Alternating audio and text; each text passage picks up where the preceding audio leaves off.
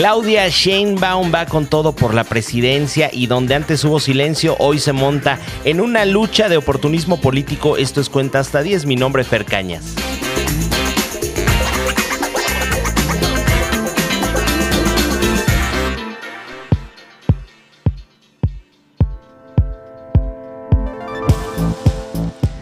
Claudia Sheinbaum, jefa de gobierno de la Ciudad de México, tiene claro que para ganar la nominación morenista a la presidencia tiene que sacar raja política de las tragedias. Y qué mejor si se trata de un lamentable feminicidio.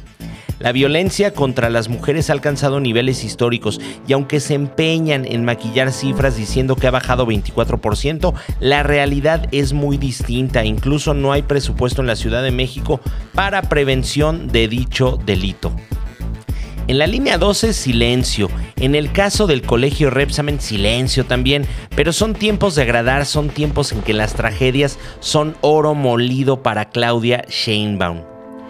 Lo sucedido con Ariadna Fernanda es deleznable por donde se mire, pero el tren de las oportunidades hizo parada en el antiguo palacio, palacio del Ayuntamiento de la Ciudad de México y mira, ¿por qué te cuento esto? Pues ahí te va. El fiscal de Morelos, gente del exgober Graco Ramírez y enemigo político de López Obrador, fue puesto contra las cuerdas con la necropsia practicada en la Ciudad de México. Los ataques al procurador vienen desde que llegó Cuauhtémoc Blanco en 2018 a la gubernatura de Morelos y nada ha podido hacerse contra él. Pero al parecer hoy es el día, es el momento y quien estará más que agradecido será el gobernador del estado fallido de Morelos, Cuauhtémoc Blanco. Volviendo a mi Clau, soldado del presidente, pues ha encontrado el pretexto perfecto para ajustar cuentas y sobre todo para hacerse ver como prócer y abanderando una falsa lucha contra el feminicidio. Pero ¿por qué digo falsa? Pues eh, espero que no olvides que de manera sistemática Claudia Sheinbaum ha censurado las marchas feministas y criminalizado las protestas. Hoy hablando de protestas, el próximo domingo 13 de noviembre se realizará una megamarcha para defender al INE que ya recibió el primer cañonazo, pues Morena y sus partidos achichincles le han recortado presupuesto en el proyecto de presupuesto de egresos de la federación.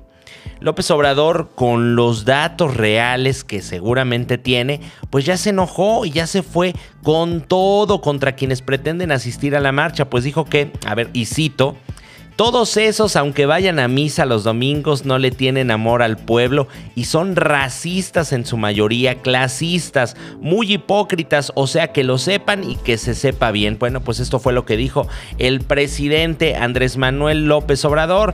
Ya saben que le canta unir a todos los mexicanos con lo que sale de su boca.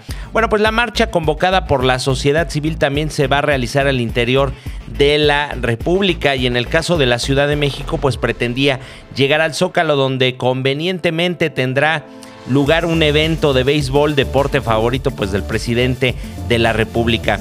Del proyecto que se tiene para darle en la madre, y hay que decirlo con estas palabras, al INE, ya te hablé en un capítulo anterior, así que no abonaremos en más. Eh, sobre este tema, pero abajito lo encuentras si te interesa saber cómo se va a realizar este atentado contra pues, el INE y la democracia. La marcha, hay que decirlo, va a ser un termómetro interesante que seguro los bots en redes van a tratar de minimizar y seguro tratarán también de reventarla al mero estilo de los halcones del papi político del presidente de la República y bueno, pues que se llama Luis Echeverría, ¿no? Su papi político. Y para quienes asistan a las marchas, pues cuenten hasta 10. Eh, si les provocan tranquilidad, porque miren, el que se enoja pierde. Y aquí está en juego la democracia.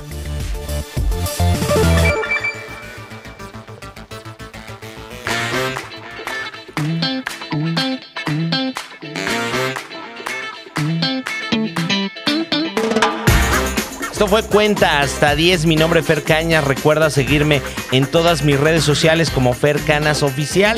Eh, yo creo que ya vamos a hacer Cuenta hasta 10 todos los días. Entonces nos vemos el día de mañana. Agur.